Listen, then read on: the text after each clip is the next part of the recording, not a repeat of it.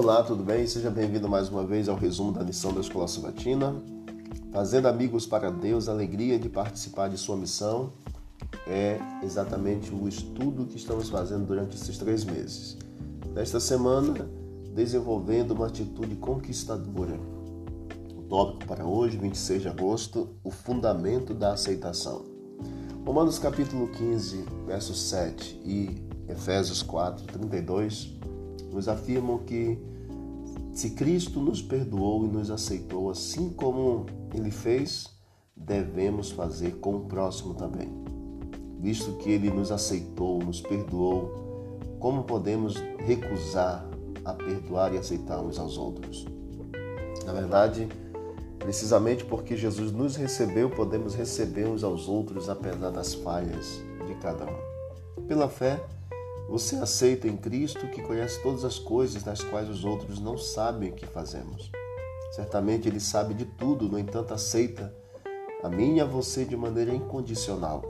Não por causa da sua bondade, da minha bondade, mas por causa da bondade de Deus.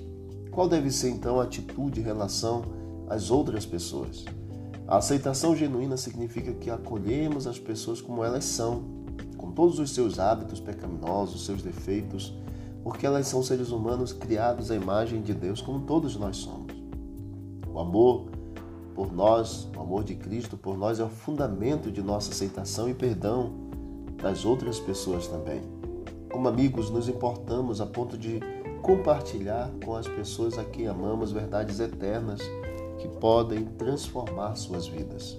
A verdade bíblica apresenta ou apresentada humildemente no Espírito de Cristo, com uma atitude de amor, ganha corações e transforma vidas.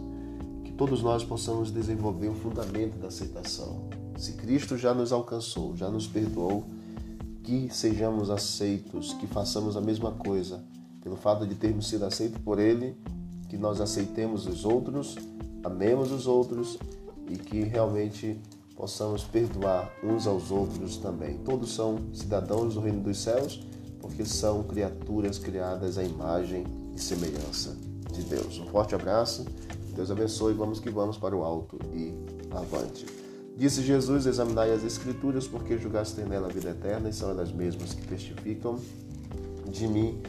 Busque o canal Bíblia em Ação nas plataformas de áudio e tenha mais conteúdo espiritual. Forte abraço, Deus abençoe.